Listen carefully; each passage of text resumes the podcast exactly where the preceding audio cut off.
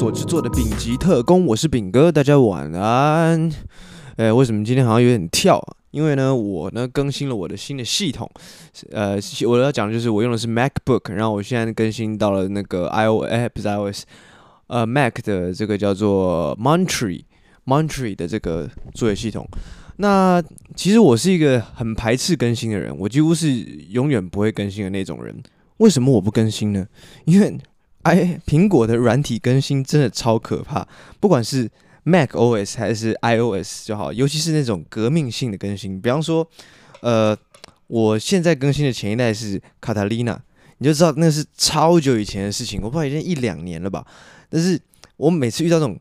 革命性的更新，不是说什么什么说九点几点几跳成，比方九点九点。一三点四，然后就变成九点一三点五这种小的更新，那种革命性更新的第一代永远都超可怕，因为它就会出现一大堆的问题，还有你有一大堆的这个不适应在里面，所以这样子的状况就会 让我很排斥去推开我原本习惯的一个界面，这样。那。但是我我不懂为什么有些人就是很喜欢追新的东西，像比方说 iOS 升级的新一代，他一定要马上去跟，跟完之后妈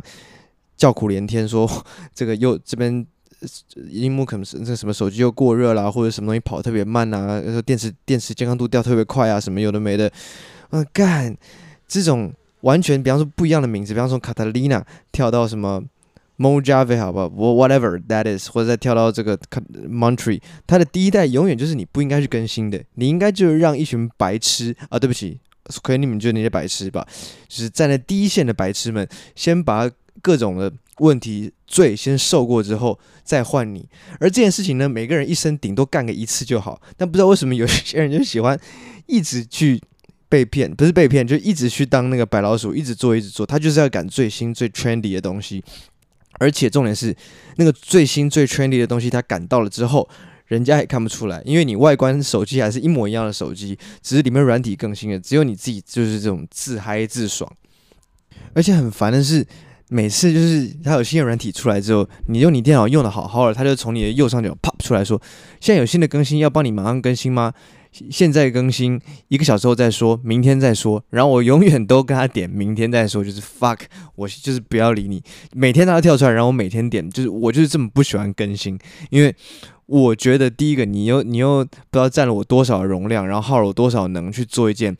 并不一定会提高我效能的版本，然后那个版本呢，我上次被卡塔丽娜给害惨了，就是呃也不能讲这个讲起来被害惨，有点也是有活该，就是之前有在用一个破解版的。我会讲到破解版的。我上一集好像有天提到台湾人喜欢用盗版，对不对？对，我们这个时代，就是我这个世代人，再加我可能我前面十大我十岁到我现在的人都蛮喜欢，很会找这种网络资源，这样，反正就弄了盗版，不是盗版，OK，破解版的 Cracker，OK，讲盗版，不要讲不可以用盗版，盗版很难听啊。我用了破解版，用了很很久之后，突然有一天更新到卡塔利娜不能用了，因为它原本是那个那个破解版是三十二。beat，然后不能像那个卡拉尼亚只能接受到六十四的，所以就整个就不通这样。那这个时候，这个我就经历过了一次痛楚了。后来我就是去买了一个某个这个软体公司呢所卖的硬体。那这个硬体呢有附另外一个学生版的软体，但是这个学生版软体呢里面就比原本我的 Cracker 少了非常多的功能，所以我就非常非常辛苦的用那个呃。学生版最初阶版的软体在作业这样子，那今天为什么我会需要去更新呢？大家有猜到吗？诶，这个说法好像有点太过自大，因为小小的一个每一集都只有六七十人聆听的这个 podcast，应该不会有任何的观众跑去听到一半去猜，大家应该正在洗衣服或洗碗或者是通勤啊什么的。呃，我会更新的原因，那我就自己讲了，哎，真的可悲啊！我会更新的原因就是。我买了一个套，呃，一一套这个学生版的软件，呃，软体这样，这个是包含了 Logic Pro，还有这个呃 Final Cut，还有另外三个类似影片 compress 的，还有还有现场呃 DJ 用的一些软体，这样，这个这个组合非常便宜，大概就是五六千块这样子。那那我因为我上这个 App Store 要去兑换拿礼品券兑换的时候，就发现哇，这个一定要你更新到 Monterey 才能够用，这样子版本太旧了。好，狠了狠心，就只要一路更新过来。于是我现在是用新的 Logic 在跟大家这个沟通跟见面。那为什么会有新的 Logic 呢？因为旧的也是破解版。没事，这个 Podcast 很小，什么都可以讲，所以这个 Apple 呢也不会跑去告我，所以 OK 的。They don't give a shit。所以这也就回到开头了，为什么我这么如此跳跃活跃呢？就是因为我今天用了这个新的版本的 Logic 在录音，我不知道它的品质会不会比旧的好，因为旧的我不知道大家觉不觉得，就是你听完我的 Podcast 再去听其他 Podcast 或其他歌，我不知道你们用什么串流在听这个，maybe 你是。呃，Apple Podcast 或者是 Spotify，反正如果你听完再去听其他的，呃，这些这些其他的节目的话，你可能会觉得我的声音特别小，但是因为这个这个软体它会把我的声音自动的压缩压分贝往下压，然后即使我开了各种方法让它加大，它还是会有一个防爆机制。那我到现在还是没有去解决说它应该要怎么去解决这个问题，这样 OK，所以呢。希望这集录完，这个声音可以正常一点。如果没有的话，就是再我会再想办法这样。那这礼拜呢，其实没有太特定的主题可以分享。为什么呢？因为这礼拜呢，我比较少看手机，工作比较忙，然后下班之后也比较少看社群。但是这就可以带出了我这一集要所分享的主题，就是呃，社群戒瘾这件事情。怎么讲社群戒瘾呢？就是我觉得我们不用去任何人。活在二零二二年的任何人，大概可以从四十岁往下算，到呃，可能五岁、五六岁开始看有意识，可以看一些字。我们这三十五年之间的人，通通在二零二二年都已经是社群成瘾的状态。我想这个有上千百个 article，上千百个 podcaster，上千百个 YouTuber 跟你讲这件事情。但是我有我自己的一个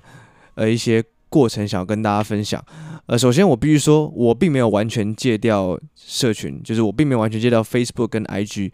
呃，其实与其所谓的百分之百戒掉，我我个人是比较推崇共存这件态度，就是如何在呃戒瘾的同时与它共存，因为瘾头是指说你生活已经因为这个东西造成一定程度的影响，而你会在没有这个东西的状况之下，感到非常的焦虑，对吧？就你会有各种情绪，好像少了什么不对。比方说咖啡，不要干又他妈的咖啡，我不要再提咖啡。咖啡嘛，烟、呃酒、毒品都是。但是我觉得还，但是我们现在最重要的，我们这些媒体都告诉我们这些东西很严重。一年有多少多少人呢死于肺癌，然后多少多少人死于肝癌啊？因为烟啊，因为酒啊，然后多少多少人死于毒品什么的，这些都有人在讲。从来没有人告诉你一件事情，就是我们全部人都对糖有严重的瘾成瘾性。想想看，你一天不吃任何一个带糖的东西，是不可能的事情。你应该，你不如就是先自我了断。如果如果如果是我的话，要我一天不吃糖的话，那我干脆就是我我我干脆变成我们的老祖先蓝绿菌嘛。这样我本来本身生下来就是不用吃糖嘛。那没办法，我现在是个人类，而且我是二十一世纪的人类。在以前三四百年前还没有那么多人吃糖跟盐，可是到今天没有糖没有盐，大家基本上是活不下去。但奇怪，它还并不是你一个能量主要来源，你能量主要来源是五谷根茎类，对吧？还有还有。蛋白质什么，它根本就只是一个辅助增加味道的东西，但是没办法，我们脱离不了它，就是它让它深深的锁在我们的生命当中，而且还会让我们愉悦，让我们感觉有味道，然后我们又可以继续辛勤的工作当社畜，这样，然后看又回到这个一个反反反社会主义的这个方向走去。不，但是我今天要讲的是一个就是更严重的事情，是就就是 social media。其实我必须说，我今天会讲这个原因是，不是我是一个非常懂得自我管控的人，而恰恰相反的是，我大概是从可能高一吧，高中开始拿到了第一支 smartphone 之后，我整个人就啪完蛋。什么叫完蛋？就是我突然发现这个东西上面的东西好多哦。不知道我在国中的时候，我其实很多身边的同学就慢慢换了这个 HTC 的什么 Sensation 或什么就是蝴蝶机 whatever，他们那时候有很多种不一样的机器嘛，就是触控的大荧幕这样，甚至有很屌很屌的同学有拿 iPhone，但是我在那个时候呢，我拿的还是一只 Sony Ericsson，就是并没有说。不是说我家没有钱换什么的，我只我只就觉得说，我们当时真的没有想到说有这个必要需要去换一个很屌的触控型的手机，即使这个世界已经慢慢在往这个方向移动了，那个大概已经是我天哪，快要十年前的事情了吧？嗯，十年，快快快十年的事情，差不多。所以，我那时候用，我就觉得说，哦，这个手机很很刚好啊，我可以听音乐啊，也可以，哦，上网是可以的哦，就是你用你用。那种呃九个那个数字键，然后你可以上面有 b p m f，然后你可以按几下就会是，比方说 b p m，你按 m 就按一，按三下就 m 这样，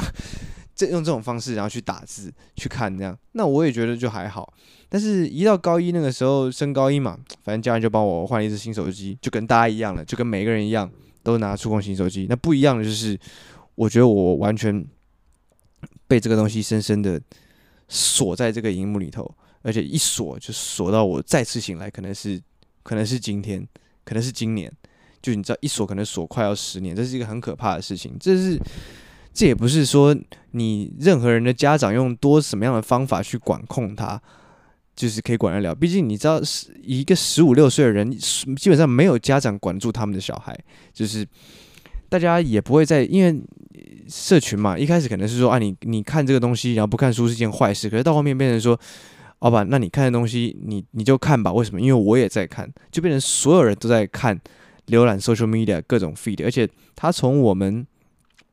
呃高中到现在，应该换了非常非常多版本。现在的东西跟以前东西也是完全不一样。我相信现在小朋友完全没办法想象说，以前竟然是没有现实动态这种东西的。It's like 以前大家在网络上这边哈拉留言啊，其实往回去看都还蛮有趣的，因为大家就直接把那边当聊天室。然后当废文空间，然后每天有什么想法就会抛到上面，跟现在的 Twitter 一样。可惜台湾人不看 Twitter，所以现在台湾人这种跟 Twitter 一样废的东西，可能就转换成限动。那我要讲的是说，在那个时候，我们真的是把它当做交友的工具，就是比方说高中一进去，附中嘛，师大附中，小高一，然后对于一个学校一千多人，都是有些认识，有些不认识的，然后大家很高兴，各种社团，各种。各种在 Facebook 上面就是各种哈拉，可以 po 图啊，可以 po 开心啊、伤心啊、愤怒啊，各种事情，然后底下就有人来关心，然后他可能就像以前的留言没有像现在这么的冷淡，以前就直接把它当聊天室那边直接这样哈拉，就是这是我的怎么讲，我的年代吗？快要十年了以前应该可以讲我的年代吧，就是。我的年代会有的一种互动方式，那当然更早的人，他们可能用即时通或者是无名小站，就是已经在我可能国高中的时候就面濒临已经要关掉了一些旧的软体这样。那在那个时候，除了我，我相信有很多跟我一样的人都不知道未来的几年自己将会被限制在这个小小的四寸五寸的荧幕里面。当然，有些比较。比较喜欢耍屌的人可能会带个六寸、七寸这样，没没有到七寸，就五六寸这样。但是我觉得后面啊，就是尤其我们人长越长越大之后，可能周遭啊会有很多原本你是一个 innocent 天真的人，然后你会因为身边的各种人事物变得越来越呃世故，就呃讲讲成熟我觉得不太正确，就应该讲到世故。那世故的同时，其实有各种的负面情绪就会。伴随而来，可能不管是 depress，不管是 anxiety，就是呃呃沮丧、忧郁、焦虑啊，各种各种的这种情绪伴随而来之后，你更你更会想要去依赖在你的手机里面，以就是逃避真实的生活。而我记得大概前一阵子我看到有一句话很讲的，令人觉得就是不寒而栗。他那那个那个是一个 Reddit 上面一个梗图，那我忘记他英文原文是怎么写的，反正他中文的意思就是说，呃，十年前网络是一个逃避这个逃离现实世界的窗口，十年之后现实是逃避网络世界的窗口。然后我听下去几个是，Oh shit, bro，完全就是把一个一个一个需要诉说十年长的这个时间的故事，有一句话把它完结，就是这这一句话。我的天呐，我记得这中间有经历过太多太多不一样的事情了。就这十年，从呃 Instagram 是只有正方形的，到变它是什么形状都可以有，然后从白底的到变成它可以有白底跟黑底两种不一样的选项。啊，这个是在后面，中间最中间还有一个线动的出现，线动的出现就是一个很革命性的东西。基本上所有新的东西出来，我都没有想要第一个去更新，就跟我前面讲的，我不想要更新我的 Mac OS 一样，我宁愿在我一个比较比较呃熟悉的环境里面去以及界面去做我想做的事情。但是到后面你会发现，你根本没办法被它控制，因为它一直更新，一直更新。不，不管是你一开始是同侪的压力，同侪压力好解决，你不要理他就好了。但是后面越来越多人，就变成是你不这么更的话，你就变成怪胎了。再来，已经不需要去思考这件事情，因为你手机会自己帮你更，就是你不想要变这样，你都会变这个样子。所以这个中间的过程是我们一步一步的被被陷入控制的一个状态。呃，我不想要把它讲的那种很超大型阴谋论，说什么这个主克博啊在监视我们每个人，对，因为那不是阴谋论，那是真正的事情。那样。我倒是不太害怕被他监视，因为如果他真的监视了成千上万个人的话，那我肯定是非常非常不重要的、最不重要的那一群，所以没有什么什么好担心的。他绝对不会找上我。呃，我想我这个年纪的人呢，我们在国中或高中的时候，一定都经历过自己在网络上是超级红人的那种程度。我有朋友，他国中就是这种坏坏。我一个很好的朋友 Ryan，他一定有听这一集。他国中是那种坏坏那种男生，然后在网络上。就是很风靡整个这个台北的这个中学界、国高中界，他一次换随便换一张大头贴，发一个废文，大概就四五百个赞。然后后来呢，他呃，因为后来也越来越对这些东西感到厌倦，那个时候也刚好要升大学要念书了，他就开始删好友。后来甚至还改了账号，这样子到现在，他里面大概只有几十个人在 follow 这 Instagram 这样子。其实我不得不说，我蛮佩服他这中间所采取的这些行动。为什么呢？因为其实我觉得，我觉得他应该没有像我不晓得他啦，我自己是有经历过那种，呃，发现自己 like 越来越多，然后突然就觉得自己，哎，好像讲话有点分量，然后就开始去培养这个。社群这个 community，然后之后你发一个文案说什么事情，突然一堆人回复你，你就是变成一个风靡一时的这个校园红人这样。但是我相信我那个朋友他是并没有想要当校园红人的，只是他这个特质光芒有点太 太过这个气场太重，所以他会被人家注意到。那呃，我可能本身气场不是那么强，但是我的确有一一度在我自己的账号里面造成一个。风风靡的一个 community，在我自己的 community 里面，当后来大家就越来越把重心转到 IG 过去了，所以也就没有再用 Facebook，那人数就出去越来越少。那我要讲的是说，在这个过程里面，你会经过你在意别人的 like 或在意别人的 comment 的这种过程，这是一个非常非常病态，就是嫉妒这个情绪的强度以及存在在你生活中的占比是。前所未有的高，那这其实会引导出像我刚刚讲的 depression 啊，或者是 anxiety 各种的问题。这样，那我自己是没有到说需要去看医生那种程度，但我了解这个东西的可怕。所以在走过这么一圈十年下来，我在今年就一直是呃想设法要让自己远离这些东西。但同样的，我的概念就是说，我觉得戒断永远不是，就是戒到完全 clean、完全清、完全不碰这个东西是不可能的，而且也是反向的一种不健康。就是，比方人家提到戒烟好了，戒烟呢，我都觉得要从减量开始。像我以前抽烟也抽比较多，但我现在。可能有时候一天还抽不上一根，可能两天一个周末都没有抽。我上个周末都没有抽，就是你整个量有有在下降。喝酒也是，从前就是很喜欢喝酒，三天两头都在喝，然后现在可能就是，哎，周末到了，想要放松一下，喝一点小酒就好了。这种东西就是它并不会，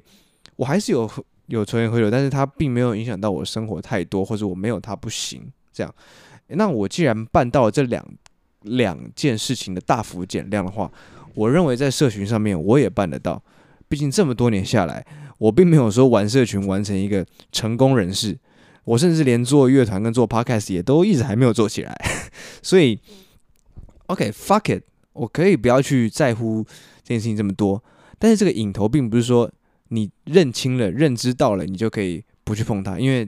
不然它怎么叫瘾头嘛，对不对？所以呢，我现在用的方法就是我有好几支账号，当然除了我自己的一本本来账号，有一些是那个 podcast 跟乐团的。那我还有一个是我没有 follow 任何我身边认识的人，然后也没有让任何我身边认识的人来 follow 我的一个账号。那个账号呢，主要就是追一些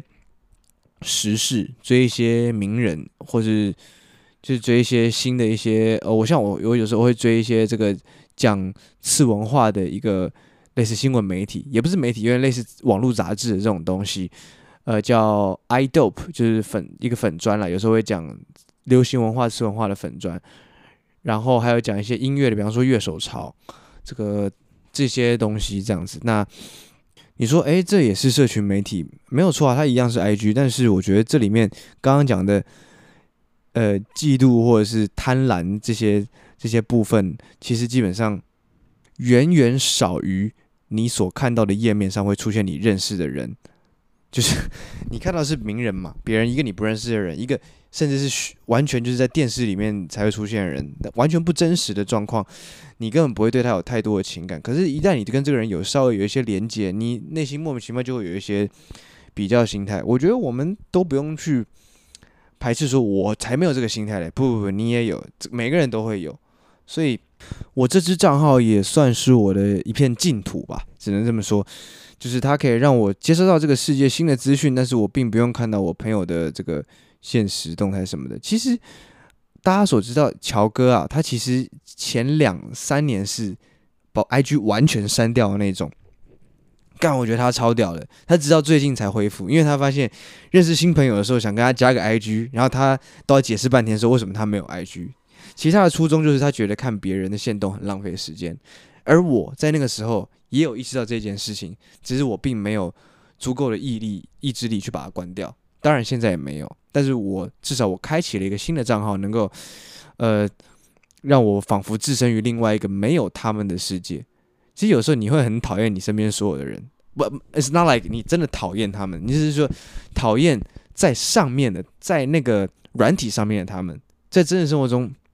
可能大家都很好，但是在软体上面他们呢，也不是他们做了什么，或也不是他们在上面说了什么或做了什么，有有就是，呃，在。这样的环境里面，看到你现实中认识的人，其实某种程度上，呃，他需要一个比例的。比方说，呃，我见到你本人的时间，或是我跟你本人在私底下用这种 Line 这种比较私密的通讯软体聊，这所交涉的时间，应该要大于那个我在 IG 上面看到你表现，把那边当你自己舞台的时间。这样子你才会觉得，哦，这个人是真实的。并并不是说他好像我又这么有点认识，但是又有点好像他就是我一个。有时候看到他的限动，我觉得他真是不是我认识的那个人，这种错乱的感觉。对，所以基本上我觉得这个比例拿捏是很重要的。这样，但是我办了那样子的账号，就我办了一个没有人追踪我，没有追踪任何朋友的现实生活朋友的账号之之外，其实我觉得这个还是会让我回去看我的本账，which 我所有认识的人都在那边。就是你免不了会过去，所以我后来意识到说，真正要把它，真正要消除这件事情，因为 IG 的账号切换实在太容易了。从我的账号切到你大账切小账，你以前可能就要按点然后选那个账号，现在你可能只要按你的账号那个圈圈久一点，啪，它直接换到另外一个小账去了。所以一指之间的问题要换回去，根本不是什么难事，对吧？所以。